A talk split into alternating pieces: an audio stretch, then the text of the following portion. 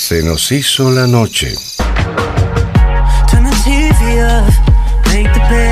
Pero las emociones aún están lejos de terminar. GDS Radio Mar del Plata, la radio que nos une. Invierno Puede que hayas pasado sin querer. Pero lo cierto es que una vez que escuchas, quieres más. Escúchanos en www.gdsradio.com y radios asociadas.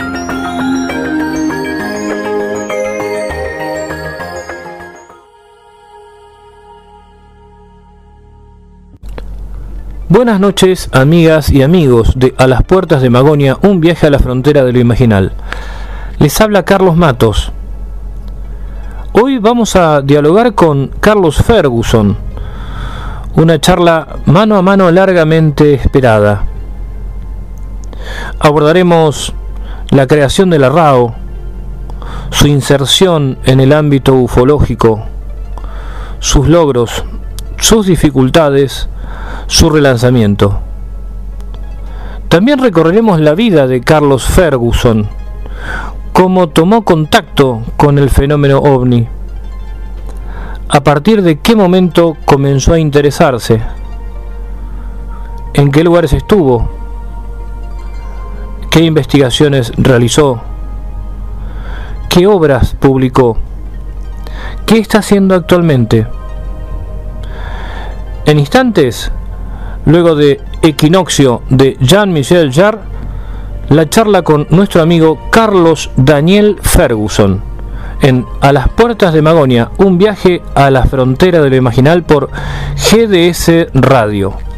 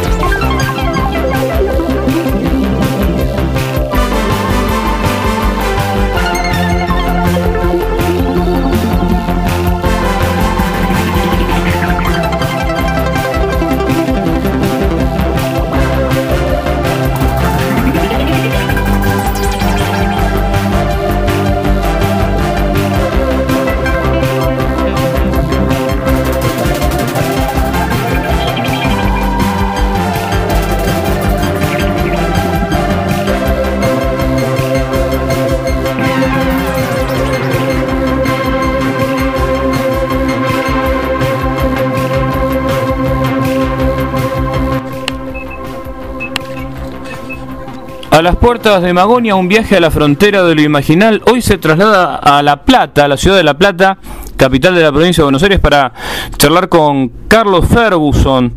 Hacía mucho tiempo que queríamos conversar con Carlos, este, un, gran amigo, un referente internacional de la temática ovni, eh, seguramente el, el, más difundido eh, en el mundo de habla hispana. Carlos, ¿cómo estás? ¿Qué tal? Buenas noches, Carlos. Un gusto estar con vos. Hay una gran noticia que comentaste ya en, tu canal de YouTube, que es el relanzamiento de la RAO. Pero vamos por el principio. Hay gente muy nueva en la temática, Carlos. Eh, muchos ya te conocen por haber leído tus libros, pero vamos en esta primera parte de la entrevista a la faz personal. ¿Quién es Carlos Ferguson? Bueno, en cuanto a la ufología, eh, comencé, digamos, hace 45 años a raíz de un avistaje que, que tuve eh, cuando tenía 15 años en, un barrio de Capital Federal con, con, con amigos. Estábamos este, en una tarde nublada de cielo encapotado y de calles muy tranquilas por entonces. Eh, de, un barrio a la hora de la siesta no había prácticamente nadie. Y ahí pudimos este, ver a muy baja altura y a muy corta distancia, para que los oyentes se hagan la idea, es la distancia de una vereda a otra y la altura de un segundo piso. O sea, estamos hablando de unos 35, no más de 35 metros de distancia, o a lo sumo 40 un objeto eh, del tamaño de un auto pequeño, metálico, totalmente metálico, y con la forma totalmente de un disco.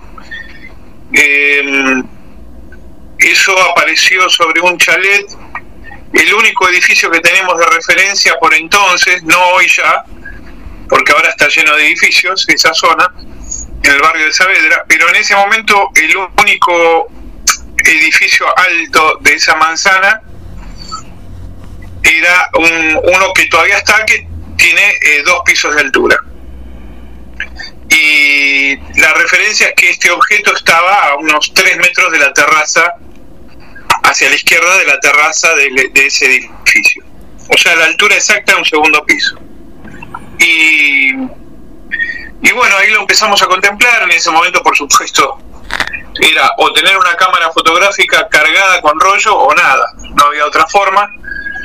Así que como no estábamos en esa condición, empezamos a tocar los timbres y algunas personas de la cuadra salieron, lamentablemente no tenían cámara de foto, igual siempre yo dije que si yo hubiese sacado una fotografía de eso, eh, los negadores no la hubiesen aceptado, porque hoy hay fotos de la década del 50 y 60 muy buenas y sucede lo mismo de siempre.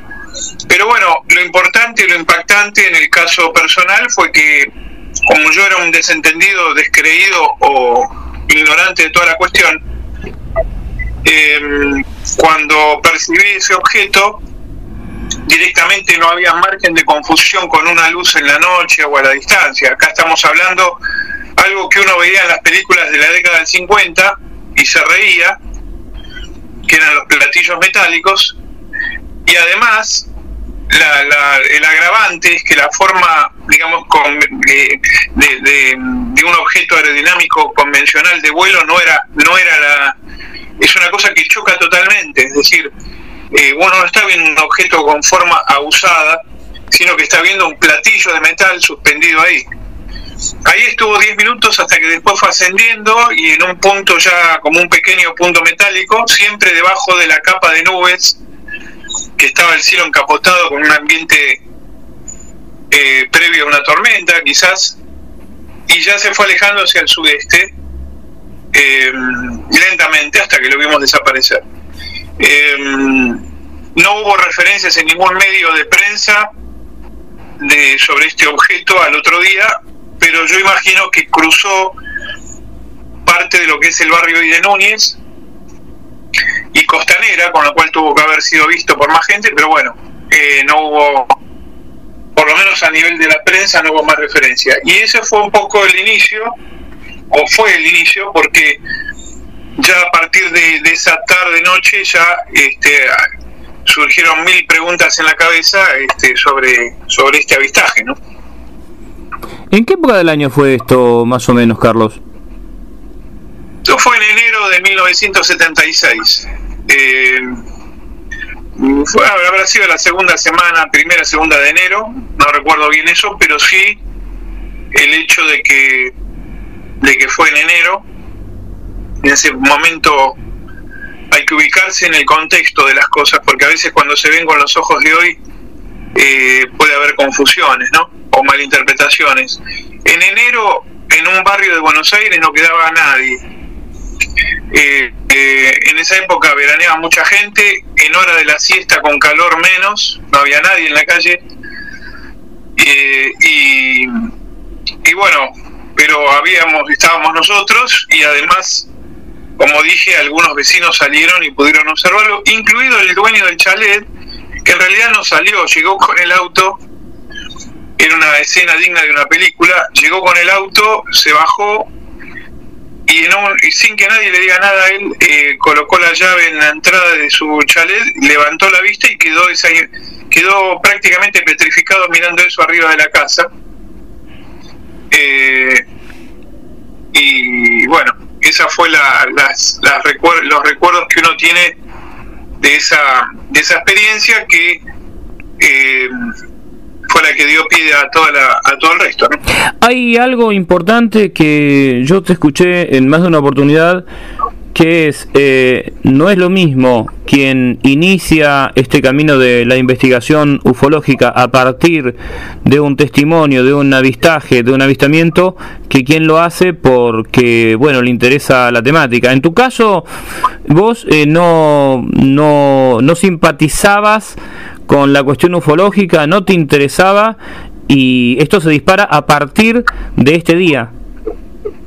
Exactamente, sí, sí, no, el tema nunca me, no me interesaba para nada, no, no me gustaba, en realidad tampoco me gusta mucho hoy, pero me gustan sí algunas cosas de ciencia ficción, pero no, no me interesaba nada de lo que fuese la ciencia ficción, ni, ni el tema ni mucho menos, cuando veía una noticia simplemente en el diario uno la pasaba de largo como, como si nada, esa es la realidad. Entonces... Por supuesto que eso, eso es muy distinto a, a quienes comienzan y sin haber tenido la experiencia, pero bueno, en el caso mío fue así, ¿no? Claro, pero te, te coloca en un, en un contexto eh, eh, muy importante porque vos no estabas... Eh, influido por, por toda esta cosa de la carrera espacial, bueno, de, la que obviamente se hablaba y, todos este, de alguna manera en esa época eh, estábamos inmersos, pero no era un tema tuyo de, interés. Entonces, a partir de esta especie de, epifanía ovni, vos empezás a dejarte interrogar por, por el fenómeno. ¿Cómo, ¿Cómo son tus primeros pasos? Bueno, yo ahí me contacto con Primero, los pasos son los que se ven perfectamente en una película como Encuentro Cercano, justamente, que tiene algunas cosas de verdad y otras de ficción, pero es eh, haciendo recortes, todos los días tratando de analizar en la cabeza qué es lo que uno vio, eh, viendo que otras personas estaban viendo lo mismo y empezar a, a juntar esos recortes y nada más, eso fue durante casi cuatro años. Hasta que ya en el 79-80, eh, muy cerca de donde yo vivía, estaba eh, el instituto que tenía Fabio Serpa por entonces, y como todos, bueno, nos iniciamos un poco en, en, eso y más que nada en su revista, que era la única publicación de tirada nacional, aunque ya había habido dos muy buenas, pero bueno, ahí yo empecé también a... Era una revista mensual, uno la adquiría y trataba de leer, a ver, ver testimonios de otras personas, me empecé a interesar en que había otras personas que necesitaban también transmitir lo mismo y bueno, ahí entré un poco en esta cuestión. Hasta el año 85, digamos, estuve incluso trabajando en, lo que era el instituto de Serpa y viajando con él y, y viendo, bueno, algunas pude acceder a investigaciones y a una dimensión distinta a la cual a, juntar recortes, digamos. Eh, eso me permitió ver todo un panorama eh, general de la cuestión, ¿no? ¿En ese momento estabas enrolado en alguna, alguna de las corrientes de las que tantas veces hablamos? La hipótesis extraterrestre, la psicosocial. ¿Tenías una idea abierta? ¿Ves cómo nos pasa un poco a todos? Que el primer impacto uno lo, lo asocia con, con lo ET. Eh, sí, no, en realidad eh, la cuestión eh, es distinta, o yo lo, veo distinto. Siempre uno puede hacer una asociación, eh, una asociación que pueda hacer con una película, con un libro o con algo en general una idea que le surge a uno personal. Pero como en mi caso siempre fue, eh, la idea es desentrañar esto. Eh, como lo último que, uno va a enterarse es el tema del origen, ni siquiera me, preocupé por ese aspecto. Claro, vos te fuiste aproximando, dijiste, bueno, a ver, esto es lo que hay, hablando en criollo, esto es lo que hay, no sabemos de dónde viene ni cuál es el origen y vamos a aproximarnos desde las diferentes perspectivas.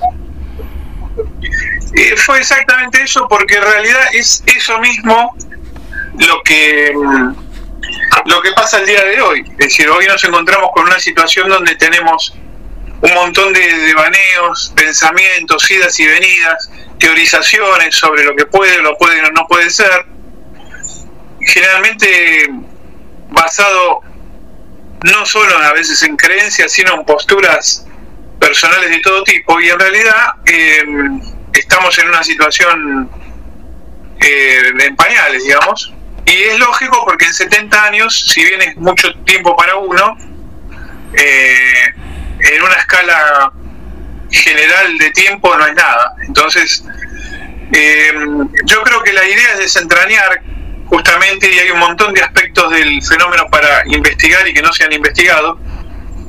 Y ese es un poco el enfoque que le di. Después, por supuesto, cuando uno ha leído trabajos o teorizaciones, siempre como una teorización de, la posibilidad del origen del fenómeno, que es uno de los temas, pero no es el principal, bueno, uno ahí, digamos, se acerca más a lo que hayan dicho algún, algún u otro pionero. En el caso mío, eh, me convence mucho más las hipótesis de Jacques Vallée, que es este francés que vive en Estados Unidos, que es quien ha creado las leyes científicas prácticamente del tema OVNI, todos los trabajos estadísticos de la década del 50, 60, 70 los hizo él, y es la persona que, que ha ratificado varias veces que bueno, que el fenómeno es algo mucho más complejo que lo extraterrestre. Y hoy en día, eh, yo creo que si uno hace una encuesta,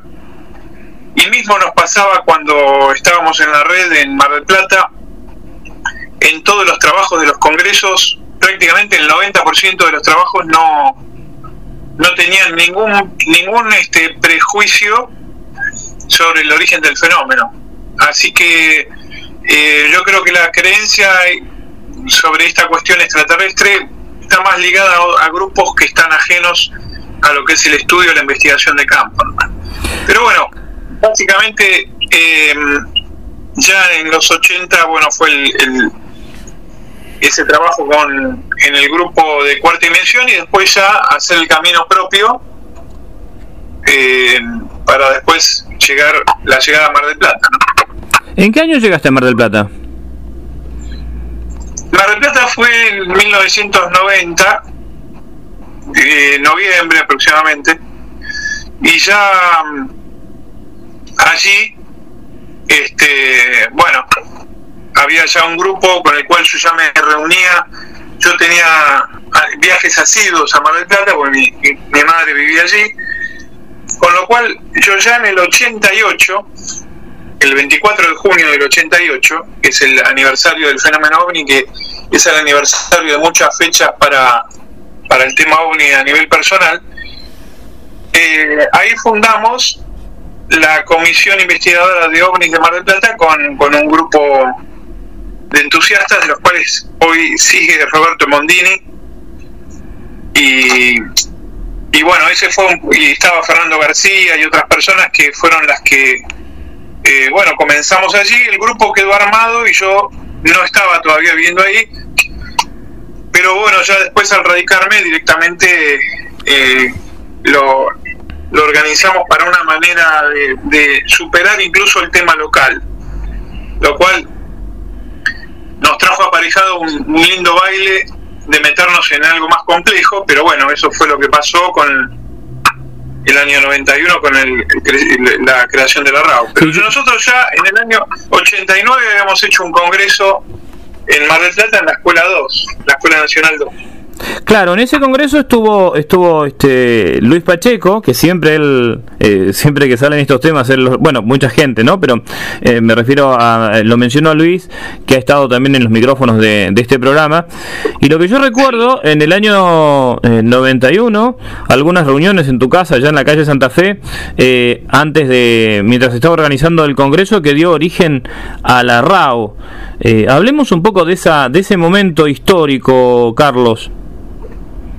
Bueno, eh, la idea era, eh, uno lo que notaba en los grupos ufológicos por entonces, especialmente, eh, sí, los, que había en todo el país, es que el eje pasaba por dos o tres conocidos personajes y después había subgrupos, digamos, que estaban en otro nivel, principalmente en Buenos Aires, con con posturas siempre muy muy muy este individualistas y personalistas no o sea como que no siempre había como una como una cuestión hacia todo lo que estaba fuera de la capital.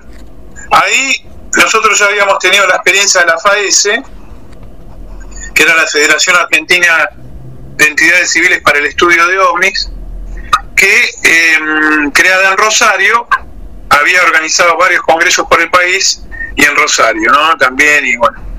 Em, la cuestión que eh, vimos como que había algunos pasos que había que eh, ahondar.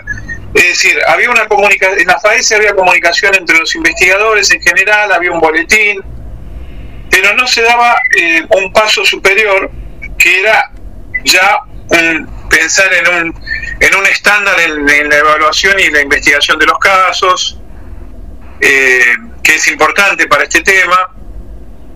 Entonces, este, nos reunimos con el grupo de Mar del Plata y en varias reuniones, como vos bien decías, estuvimos fantaseando con la idea de, bueno, a ver, podemos organizar un congreso en la ciudad, pero convocando a investigadores de todo el país y eh, lanzando una red que tenga bueno una cantidad de objetivos y de lineamientos.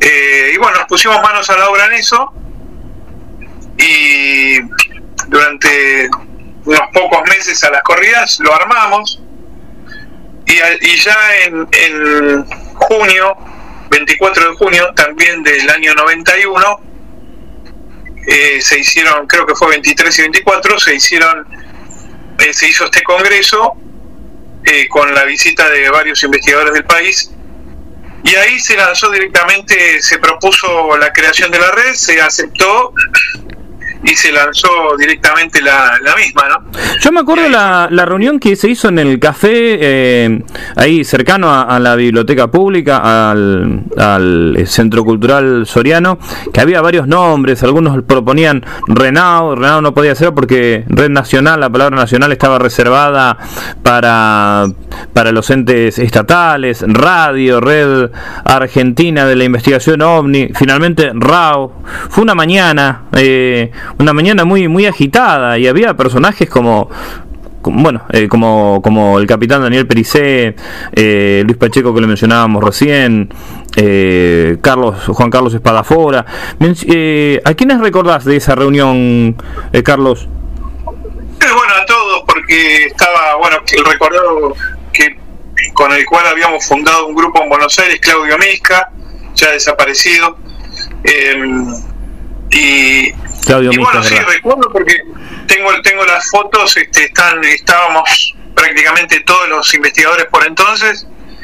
Em, recuerdo que fue, sí, una sesión donde se propuso el nombre. Eh, yo creo que ahí un poco la idea fue pertenecer por más que nada sin tanto análisis, no fue analizado en sí lo que queríamos hacer. Nosotros queríamos dar un paso superador a lo que ya estaba.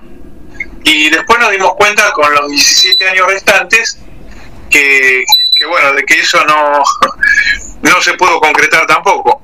Pero mm, la realidad fue que se creó recuerdo que fue un día muy complicado en Mar del Plata porque había nevado y la biblioteca eh, había tenido un problema operativo con la electricidad que por suerte se pudo subsanar, porque lo hicimos ahí en Catamarca el 25 de mayo. Y, y bueno, este, ahí comenzó una serie de seguidillas de congresos que hicimos en la ciudad de Mar del Plata, y yo creo que con el tiempo hay que recuperar eso hicimos años impares, 1991, 93, 95, 97, 99, 2001, 2003 y después 2007. Eh, así que, mm, y después también hicimos una jornada científica en el 2000. O sea, hicimos varios congresos con lleno total de público, con presencia de investigadores de todo el país y, y como decía un poco, marcando una diferencia con la FAES en cuanto a que en la FAES todavía no estaban estaban todas las tendencias aunadas, lo cual generaba ciertos problemas de en cuanto a la metodología de investigación. Eh, y, y, ahí la idea era superar todo esto y bueno, desde ahí se hicieron, tenemos que imaginarnos lo que fue esa comunicación entre todos los grupos. La RAO llegó a tener en su momento 48 grupos, e investigadores de todo el país. Entonces, eso no era celular ni internet, eso era... No, no. Año 91 no había correo electrónico, por lo menos acá en Argentina. Por eso, entonces era correo electrónico, era, era correo tradicional, llegaban, era un boletín trimestral que como órgano central teníamos que emitir desde Mar del Plata, y en ese boletín eh, durante tres meses se recolectaba los datos que mandaba cada uno de los investigadores por carta, había que ir al, correo a buscarlos, a la casilla de correo, armar el boletín con una máquina de escribir que aquí todavía poseo, em, comprar todos los sobres, es comprar la, el pegamento, em, sobrar todo, o sea, imprimir el boletín, hicimos más de 120.000 fotocopias, recuerdo, Em, el boletín llamado Crónica OVNI. Claro, no, pero el, era el de la RAO después. Ah, el, después fue el de la RAO. Crónica OVNI era anterior, sí, es verdad. Sí, sí, sí, sí. Sí, después fue el boletín de la RAO. Y eso había que llevarlo al correo. Eh, eh, bueno, y mandarlo y esperar. Y era muy dificultoso el ida y vuelta en la comunicación porque cuando había que hacer una aclaración a un grupo o algún problema surgía entre un grupo A contra el grupo B, y uno quería poner calma en eso, ya se iban seis meses. Eh, porque la idea, la tarea un poco que yo tenía era la de conciliar todas las partes para tratar de hacer un trabajo colectivo y, terminar un poco con el individualismo en general que había en los grupos. Em, bueno, así fue la historia y, hicimos eso durante 17 años, como dije, con, miles de envíos y, postales, o sea, fue todo un trabajo que se hizo eh, desde la ciudad de Mar del Plata. ¿no? Fue la red más importante de Iberoamérica, ¿verdad? Sí, yo creo que eh, sí, por la cantidad y calidad de los investigadores, pero eh, en un momento, se, se, en el año 1995, intentamos ampliarla a toda América, que fue Rago América, pero bueno, eh, duró unos meses porque era muy complicado el tema postal también, el costo, es decir, había que, enviar esta correspondencia también a, otros países, que no ya el costo era muy alto. Y bueno, si lo hubiésemos hecho en otra época con la internet, quizás hubiese sido distinto, ¿no? Pero, pero bueno, fue un poco eso. Bueno, pero ahora, ahora eh, está esta, esta posibilidad que vos ya eh, comunicaste en tu canal, informaste acerca del, del relanzamiento de la RAO. Pero antes, a, antes de, pasar al relanzamiento, eh, quisiera que continuáramos con tu, con tu cursus honorum en el campo de la ufología y, que abordemos, porque no, no quiero que se soslaye, eh, el tema de la comisión. Así que eh, yo diría que después, eh, concluida la primera etapa de RAO, ¿cómo seguís en la cuestión ufológica, Carlos? Bueno, ahí este, en realidad hubo, lo, lo de la RAO fue hasta el 2007 porque vimos lamentablemente que un 20%, un 30, a veces 20, 30 de los grupos ponían todo el esfuerzo y la gran mayoría no. Eso fue complicando toda la parte operativa porque si vos tenés que hacer una investigación de campo y, se propone un sistema de, de, trabajo para abordar el hecho y un, y un sistema de encuesta y la mayoría no lo aplicaban, eh, ya estás en un problema porque eso metodológicamente no se puede presentar no solo en una universidad, sino en, ningún lado. Entonces, eh, como nosotros queríamos dar pasos más superadores y no se podía porque era un lastre con, los grupos que no querían avanzar y, que hacían todo para sí mismos, eh, ¿para qué seguirlo? no Después se enojaron cuando se cerró, pero, pero eso se decidió por voto democrático. La RAO tiene un sistema inédito que era el voto democrático aún para elegir al coordinador. Y lo propuse yo mismo para ver si quería otra persona asumir eh, la situación. Eh, nunca tuve un voto en contra. Lo aclaro porque eh, después se pueden decir montones de cosas. Pero no, no, yo, yo recuerdo, recuerdo cuando se votaba, inclusive no solamente la cuestión del coordinador, sino algo que me gustaría que también menciones, que es este, estas menciones y las, las distinciones a, la ética de los investigadores, algo en lo que intervenía el, el, público, no solamente los investigadores. Claro, porque nosotros teníamos premios de votados por investigadores y otros votados por el público. Y teníamos al mejor trabajo teórico, al práctico y priorizamos la calidad humana, que algunos se reían ese por entonces, pero cuando vemos los caminos de la ufología actual decimos no, estábamos haciendo las cosas bien porque eh, no puede haber este, una investigación excelente si no hay una calidad humana detrás. Entonces, realmente eh, priorizamos todo eso. Eh, bueno, como no se pudo avanzar, ya en el 2007 se cesó la RAO con la idea quizás de hacer algo más adelante.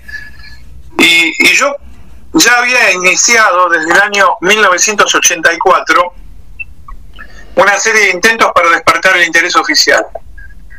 Eh, esto lo quiero resaltar porque voy a, voy ir al final ahora. Cuando en 2011 eh, fui convocado como primer asesor civil en el tema OVNI para la Comisión de la Fuerza Aérea, eh, también siempre aparecen esas críticas y personas que empiezan a decir, ah, este tipo apareció así, qué sé yo.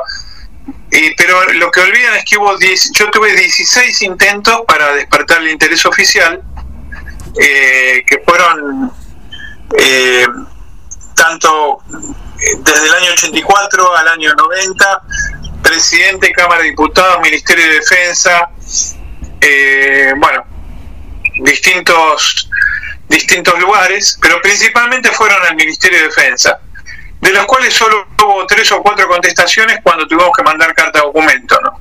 El primer intento fue en el 84 con el gobierno de Alfonsín. Eh, no tuvimos contestación, después eh, otro en el año 87 en la Cámara de Diputados, Ministerio de Defensa, eh, después en el 89 otro, que ese fue una documentación entregada ahí en mano al candidato Menem en el Hermitage. Eh, eh, y bueno, después ya hubo, eh, los demás eran todos en capital, así que cada uno de estos intentos no era por mail, era ir a Buenos Aires y presentar el Ministerio de Defensa a Cámara de Diputados. Cuando vimos que no nos contestaban, yo empecé a mandar ya cartas documento y ahí sí empezaron a contestar y nos decían que nos derivaban a la Comisión de Actividad Espacial. Cuando mandé notificación a la Comisión de Actividad Espacial nos decían que no había ninguna ningún este organismo que esté investigando el tema. Esto fue en el año 1994, en febrero. Eh, hoy sabemos que esto no era así, que había una comisión dentro del Centro de Investigación Técnico Espacial de la Fuerza Aérea, pero evidentemente a nosotros nos dijeron otra cosa. Y además, el que me contesta en ese momento, que era un brigadier, me dice que las anteriores cartas y documentación que usted manifiesta haber enviado, enviado no, las presenté en mano con sello en el Ministerio de Defensa, no han sido recibidas en este organismo, así que nunca sabemos por qué no llegaban de la planta baja con un sello al tercer o cuarto piso. La cuestión que fueron 16 intentos y el último fue eh, en noviembre del, año 2003. Eh, o sea, del 95 al 2003 fue el anteúltimo y el último. Eh, y ahí ya, bueno, siempre fue todo lo mismo, tratar de, de pedido de audiencia, de informar sobre la necesidad de investigación seria de este tema en Argentina, que los testigos no tenían apoyo alguno cuando tenían alguna experiencia traumática y montones de situaciones que derivaron después cuando yo vi que la Fuerza Aérea creaba una comisión, empecé a golpear puertas y me acerqué y, así llegué al lugar. O sea, no, no, no me vinieron a buscar, eh, como dijo alguno, ni... Esto no, no, nadie regala nada. Y, y si hubo 16 intentos, bueno, la, la número 17 dio, dio frutos, digamos. De, más allá de que después esto fue del 2011 al 2016 aproximadamente.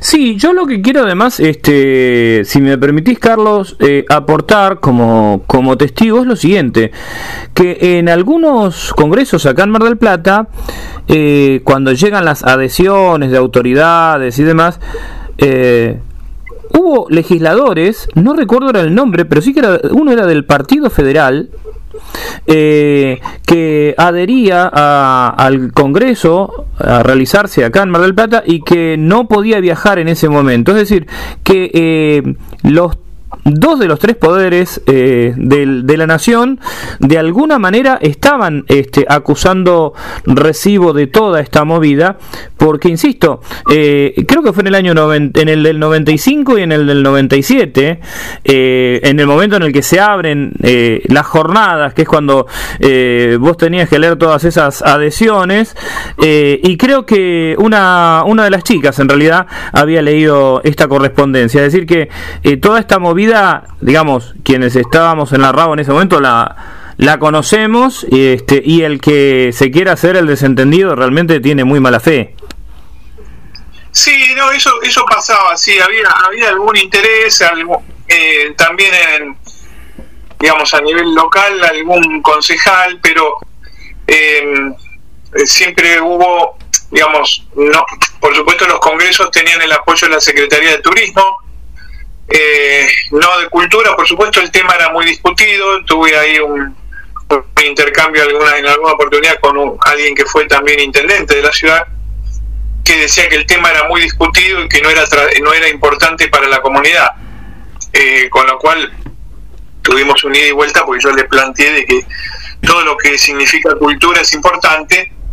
Y además si era discutido justamente lo que había que hacer era abrir las puertas para que para alejar a este tema de la charlatanería, fraude, sensacionalismo y creencias de todo tipo. Eh, pero bueno, el tema estaba más instaurado realmente en la, en la población desde ya, en la prensa y en la parte política, bueno, siempre con las urgencias que sabemos que hay, por supuesto que no. Eh, pero digamos, hay áreas en las cuales yo creo que sí encajaba un poco la parte nuestra y una, como le dije, la, del turismo, que en cierta manera, bueno, hicimos, nos dimos el gusto de hacer varios congresos en la ciudad con la visita de, infinidad de investigadores y, y fuimos la primera entidad en Argentina que recibió la visita oficial de un organismo oficial de Fuerza Aérea de Uruguay eh, en varios congresos de los nuestros, eh, con lo cual eso también le daba un carácter oficial importante. Yo recuerdo que eh, lamentablemente en, varios de los congresos que vinieron ellos, que fue por ejemplo en 1993, 95, 97, 99, 2001, invitamos a autoridades, a alguien, alguna autoridad de la ciudad, eh, ya que la visita de, estos miembros de Uruguay era también en carácter oficial de, Fuerza Aérea, pero no a nivel político no, no vino nadie, sí eh, se acercó alguien de la de la base aérea, ¿no? Volviendo a, la comisión, sí, recuerdo la, visita de, de, la gente de, de Cridovni y, esto que vos contás, que hubiera correspondido protocolarmente que los pares argentinos estuvieran presentes, ¿no? por lo menos para, para saludar a, una, a las Fuerzas Armadas este, de un país hermano. Eh, volviendo al, al, a la comisión, volviendo a la comisión, una vez que a vos te convocan, ¿Qué es lo que pasa en la comisión? ¿Qué se hace? ¿Qué se desarrolla? ¿Con qué inconvenientes te encontrás o se encuentran vos y las personas a las que convocás? ¿Y cuál es el estado de situación hoy? Bueno, eso fue básicamente yo me acerqué, eh, tuvimos una reunión con, con miembros de Fuerza Aérea en el edificio Cóndor, y creo que bueno, hubo una entrevista de tres horas donde tuvimos este, un intercambio de opinión. Eh, yo por supuesto quería ahondar en, la forma que se iba a trabajar, porque en principio fui citado, no, no me dijeron que, yo iba a ingresar. Y yo a su vez cuando fui planteé cuál iba a ser el nivel de apertura que iba a tener esta comisión, porque realmente durante todos esos intentos que había tenido previos, yo siempre sostuve de que eh, no iba a participar o no iba a ser parte de, ningún ningún estudio eh, que, no tenga la prioridad de una apertura hacia el público. Eh, así que si me decían eso directamente me daba vuelta y me iba. por eso después fue muy duro recibir las críticas que recibí algunos colegas hablando de, de, ocultamiento y demás, no, no tienen ni idea de lo que dijeron, porque jamás me hubiese prestado a una situación de ese tipo. Y como vi que el, lineamiento de la comisión era excelente, era un poco el que tiene la fuerza, el que tiene la cridomne de Fuerza de Uruguay, dije, bueno, eh, sería, sería eh, realmente muy positivo participar, me invitaron a participar y a sumar a tres o cuatro investigadores más, por lo menos en la primera etapa, porque había una etapa donde después se quería ampliar esto. Eh, yo le dije que desde ya estaba estaba disponible, todo a Donoren, también estuvieron ahí, después salieron a, decir otras cosas. Ahí simplemente era, eh, al principio, bueno, imaginemos la situación de una comisión que recién abre sus puertas a este tema, que no era el tema OVNI, era el tema aeroespacial. Y dentro de lo aeroespacial hay un conjunto de cosas que no son ovnis está la parte satelital, hay un montón de cosas. Entonces, eh, nosotros éramos conscientes, por lo menos los que, en el caso mío digo, de que eso era la parte ovni, por eso íbamos de asesores, eh, tenía que ver con una de las patas de la mesa, pero no era, no era eh, una comisión de ovnis ni, ni, nada por el estilo. Entendido así, yo decidí participar porque primero porque había estado muchos años tratando de, despertar el interés oficial y después porque bueno tengo un voluminoso archivo que con un trabajo estadístico principalmente con más de 60 variables estudiadas del tema y entonces nos preguntaron ahí o la posibilidad de, en el caso mío directamente me dijeron cuál era el sistema de calificación más idóneo. Yo propuse uno de una persona que hoy es bastante escéptica del tema, pero está creado en Europa, que es un sistema de eh, el test de certidumbre, que tiene 46 eh, parámetros de medición para un caso. Esto, digamos, eh, dicho así, parece simple, pero bueno, yo lo apliqué durante 30 años ese es el tiempo que me llevó la estadística argentina. Eh, para aplicarlo en los 2.000 casos de aterrizaje que tengo de Argentina. Pero en el caso de la Fuerza Aérea ya comenzó con ese sistema y bueno, había proyectos en curso, que era el ingreso de más investigadores, el asesoramiento por parte de algunos de ellos en temas más, más complejos. Después, este, otra parte era la recolección de documentación, si es que existía en los archivos de Fuerza Aérea, lo cual este, hicimos en el año, si no me equivoco, 2013, no encontrando ni una hoja, ni una simple hoja de papel de todo el archivo que tenía la Armada y la Fuerza Aérea en años previos, con lo cual nos dio, nos dio la pauta de que esos archivos ya no existen, eh, lamentablemente, por desidia, por destrucción o por cesión, en definitiva no están. Nosotros los buscamos por todas partes. Pero después había proyectos este, para avanzar mucho más en, en, algunas áreas del tema, como era la, posible detección del fenómeno, rastreo y montones de cosas que eh, no se pudieron concretar porque, como suele ocurrir en la Argentina, al poco tiempo de iniciar esta comisión, este, ya hubo cambios en las, direcciones. Eh, desde afuera había mucha presión y la peor presión no era de la prensa, sino que era de grupos ufológicos eh, que pedían resultados en tres meses o pedían nuestras cabezas o calumniaban diciendo que teníamos eh, que cobrábamos un dinero, que estábamos ocultando información. Otros decían que no estábamos capacitados.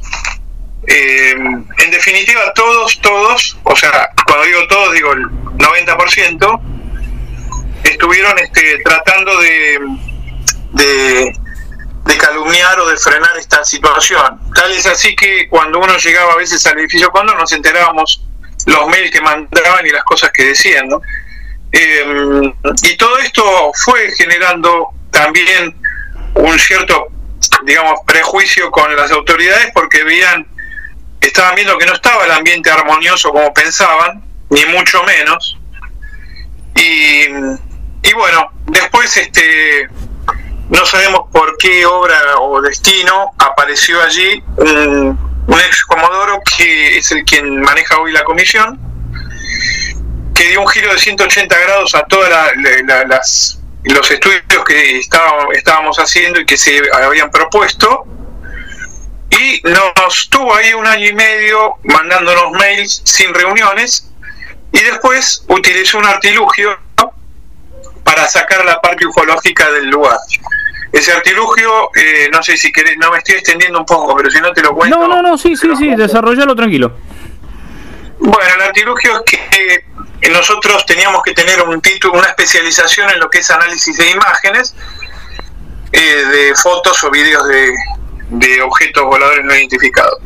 Nosotros este, ya sabíamos que en Fuerza Aérea estaba el ingeniero, creo que es ingeniero Módica, que es un experto en el tema, y no necesitaban eso. Nosotros entramos como asesores en una cuestión temática donde jamás, jamás en ninguna de las reuniones que tuvimos en el edificio Cóndor con pilotos radaristas y militares de distinto rango. Eh, jamás hablamos de, ninguna cuestión extraterrestre, naditos verdes, eh, ni, ni una cuestión ligada al fenómeno fantasiosamente. Siempre propusimos sistemas de, de estudio, de análisis estadístico, trabajos serios, los trabajos que había hecho el Ministerio de Defensa de Francia en el informe Cometa del año 99, eh, ofrecíamos contacto con, personalidades que estudian seriamente la cuestión, como el doctor Jacques Vallée, Peter Sturrock y otros grandes científicos. Pero bueno, la persona que entró directamente tiene una tendencia eh, totalmente contraria al tema. Eh, ha manifestado en distintas notas en distintos medios de prensa de todo tipo eh, distintas cosas. Yo cuando nos utilizan ese artilugio y nos sacan, eh, con, con los otros colegas que habíamos entrado, cada uno se llamó a silencio y no dijimos nada, porque en definitiva una fuerza puede disponer cuándo tomar y cuándo no tomar a alguien. Y nosotros estábamos a honorem y, bueno, estuvimos ahí hasta que se utilizó este artilugio. Lo que pasa es que a los pocos meses empezamos a ver otra cosa. Yo estuve callado durante casi dos años, del 2015 o 16 al 18. Ya en el 18 empecé a ver que en el lugar nuestro entraron asesores extranjeros que no tienen ese título de especialización en imágenes y que figuraban como investigadores con ese mote. Y nosotros también figurábamos como investigadores. Entonces, acá hay una cuestión ya primero llamativa. Una comisión nacional del tema oficial eh, saca a investigadores de Argentina y pone a investigadores del extranjero. Ya ahí hay un problema, ¿no? Después, eh, no les pide la especialización que nos pidieron a nosotros. Ya tenemos una segunda, un segundo agravante. Y digamos, la tercera fue que el comodoro Rubén Lianza, que es quien maneja, el ex comodoro que maneja esta comisión, comenzó en distintas notas en todos los medios la Nación, la prensa, eh, Clarín, bueno, y distintos medios, a hacer afirmaciones sobre, eh, bueno, su postura sobre los casos, que eso es una cuestión que nadie puede, cada uno piensa lo que quiere, pero generalizando cuestiones de los ufólogos, por ejemplo, poniendo la ufología está reñida con la ciencia, los, este, los, eh, los ufólogos generalmente se aferran a su credo de los extraterrestres, eh, la misma situación con algunos testigos, la gente cree tal o cual cosa. Eh, en alguna oportunidad se ha, se ha, referido a los testigos de campo con un nombre particular, como llamarlos Don Zoilo, y otras cuestiones por el estilo. Y yo ahí realmente dije, eh, bueno, la falta de, lo, de, respeto a los testigos y, y, cuando eh, lo hace con los ufólogos, hablo también por el puñado de, ufólogos con los cuales tengo contacto, que, que, justamente no fueron los que agredieron y que generaron toda una situación también ahí. Entonces este, decidí empezar a contestar y desde entonces, prácticamente una vez al mes, estoy publicando un artículo y mostrando algunas de las características de este personaje porque realmente que esta persona eh, diga que, es, que está especializado en el tema OVNI y que está en el tema hace varios años cuando nadie lo ha visto en ningún congreso, ningún evento, nadie lo ha visto investigar, no ha investigado nada, no sabe absolutamente nada de la ufología, no sabe las corrientes que hay en el tema y un montón de, de no sabe, eh, es realmente algo eh, eh, más insoportable para, para estar tranquilo, ¿no? Es decir, uno... sí, además y además la subestimación al pueblo, como vos marcás, esto de Don Zoilo, ¿no? Esta forma tan despectiva de, de, a, de referirse a la gente que eh, que ha vivido una situación traumática o no, no importa, no, no, no viene al caso. Simplemente la forma este, de desprecio a un conciudadano eh, y, totalmente inapropiada en cualquiera y mucho más en quien ejerce un cargo eh, en una fuerza donde es el pueblo el que le está poniendo las armas este, a la gente que está ahí. Exactamente, fíjate que primero hay que ver, eso son vericuetos de, la, de las propias fuerzas, ¿no?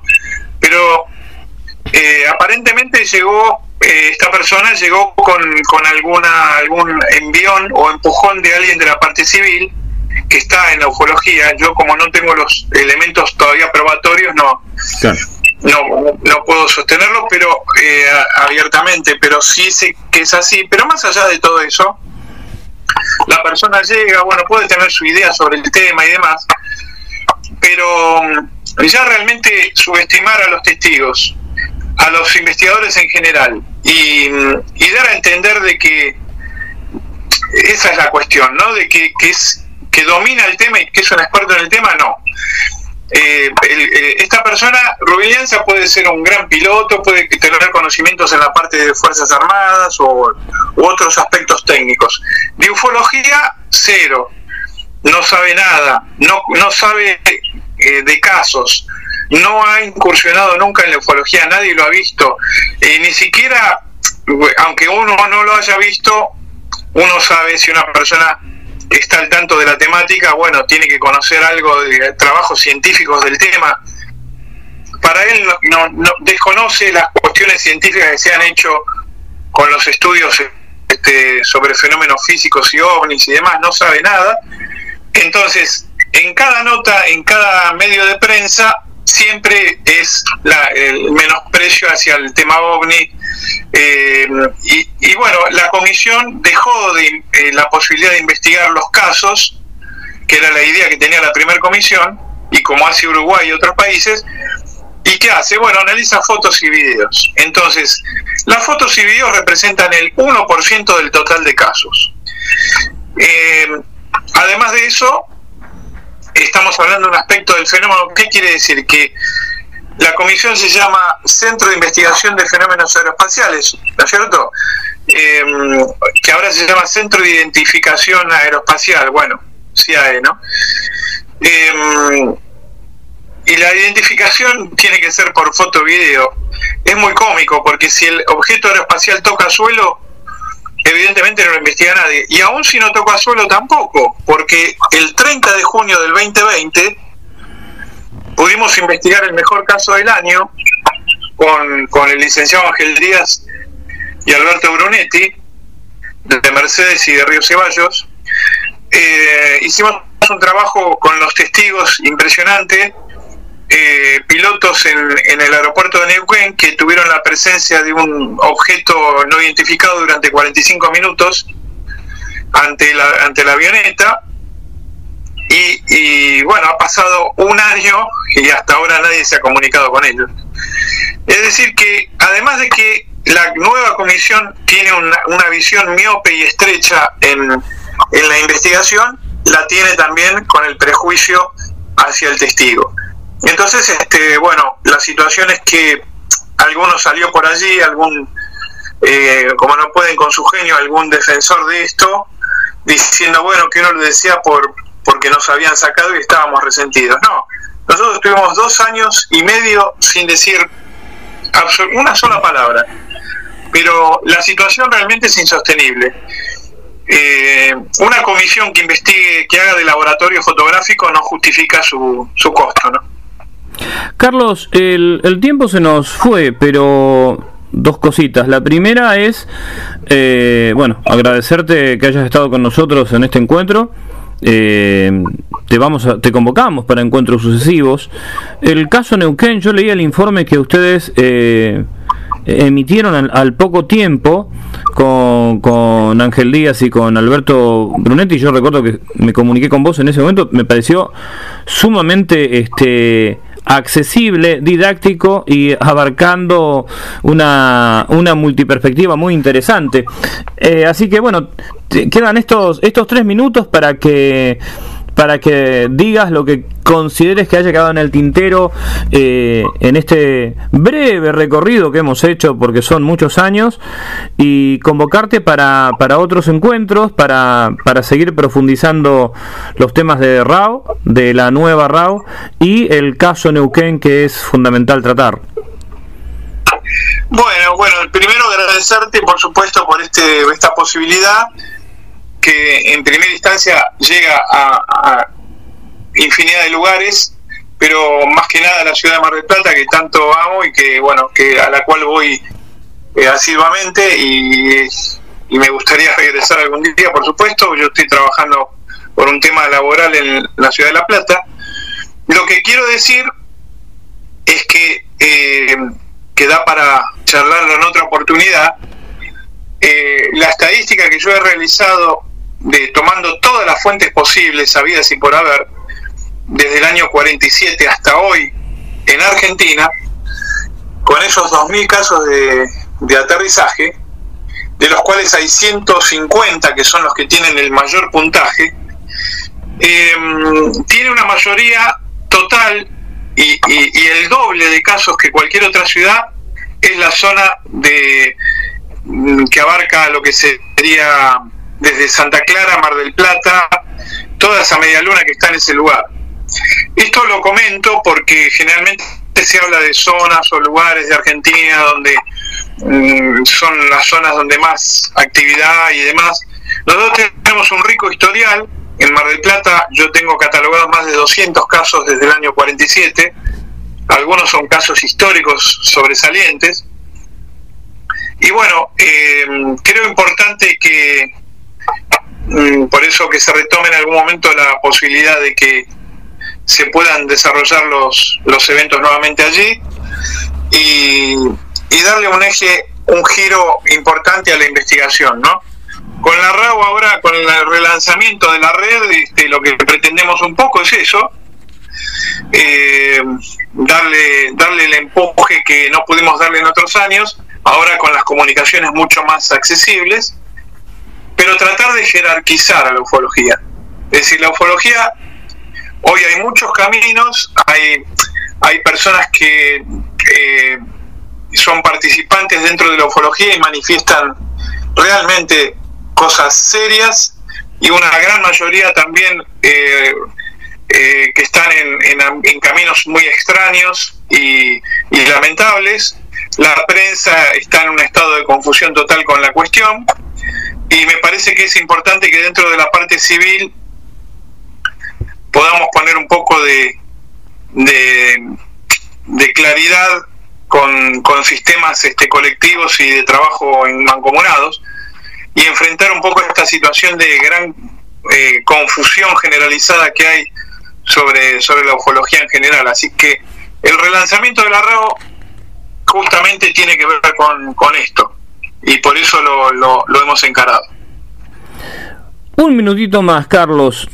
Tus libros, eh, ¿cómo se pueden adquirir y cómo quienes te están escuchando se pueden eh, contactar con vos para adquirir los libros y por estos otros temas también, este, antes que te despidas. Bueno, eso, eh, a ver, yo tengo una página que es carlosferguson.com.ar, también tengo un Facebook que es Carlos Ferguson OVNIS, y, y a través de ahí pueden hacer cualquier consulta. Los libros en realidad están en Mercado Libre, pero eh, son en este momento cinco libros viene, hay un sexto que lo tenemos que presentar justamente en Mar del Plata, si Dios quiere el año próximo, que ya está terminado, y un séptimo que estoy eh, preparándolo. Pero bueno, estos cinco libros tienen que ver, uno con, el primero es eh, eh, Encuentros entre pilotos y ovnis en Argentina, que es un compendio de casos de pilotos civiles, comerciales y militares, y además 500 casos a nivel internacional. Eh, después está OVNIS en Mar del Plata, que es toda la historia del fenómeno en la ciudad de Mar del Plata. OVNIS en La Plata, que será lo mismo en La Plata. Eh, objetos submarinos subacuáticos no identificados, que representa todos los episodios de objetos que se vieron en Argentina con estas características y 200 casos a nivel internacional. Y después está el más ambicioso, que son los 2.000 casos de aterrizaje, que es un libro muy, muy, son un libro que está dividido en dos, o sea, son dos tomos, porque son mil páginas de, de todos los casos de aterrizaje, que ahí, más allá de los casos, hay un aspecto interesante que es la, eh, eh, la ciencia y los ovnis en Argentina, y la prensa y los ovnis en Argentina, o sea, hay varios aspectos que uno toca a nivel social también del tema, ¿no? Muchísimas gracias, Carlos Ferguson. Eh, y te esperamos en, próximos encuentros para, como dije hace unos instantes, seguir profundizando la temática ovni en la Argentina. Bueno, y, te agradezco un montón, Carlos. Hace muchos años nos conocemos y bueno, hemos trabajado y hecho investigaciones y, y otras que vendrán. Y te, te, felicito por el emprendimiento y un gran saludo a, a todos los oyentes de tu programa.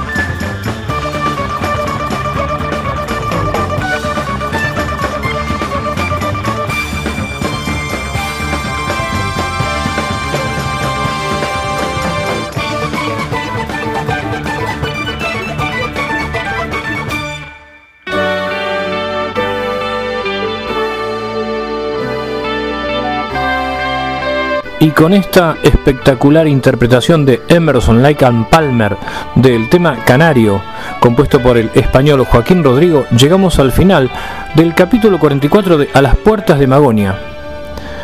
Programa de lujo hoy, esta charla mano a mano con Carlos Ferguson quedará para los anales de la historia ufológica de la radiofonía. Nos encontramos el martes próximo, amigas y amigos, para hacer otro recorrido por el mundo de lo imaginal. Un fuerte abrazo. En la noche, la música forma parte de ti. Déjate llevar. GDS Radio Mar del Plata, la radio que nos une. Invierno 2021. Invierno 2021. No lo piense demasiado. Apueste a un espacio para comunicar sus propuestas comerciales que engrandezcan su imagen de marca. Nuestras herramientas publicitarias están a su disposición. WhatsApp al 54 223 424 6646. Radio Mar del Plata arroba gdsradio.com.ar Invierno 2021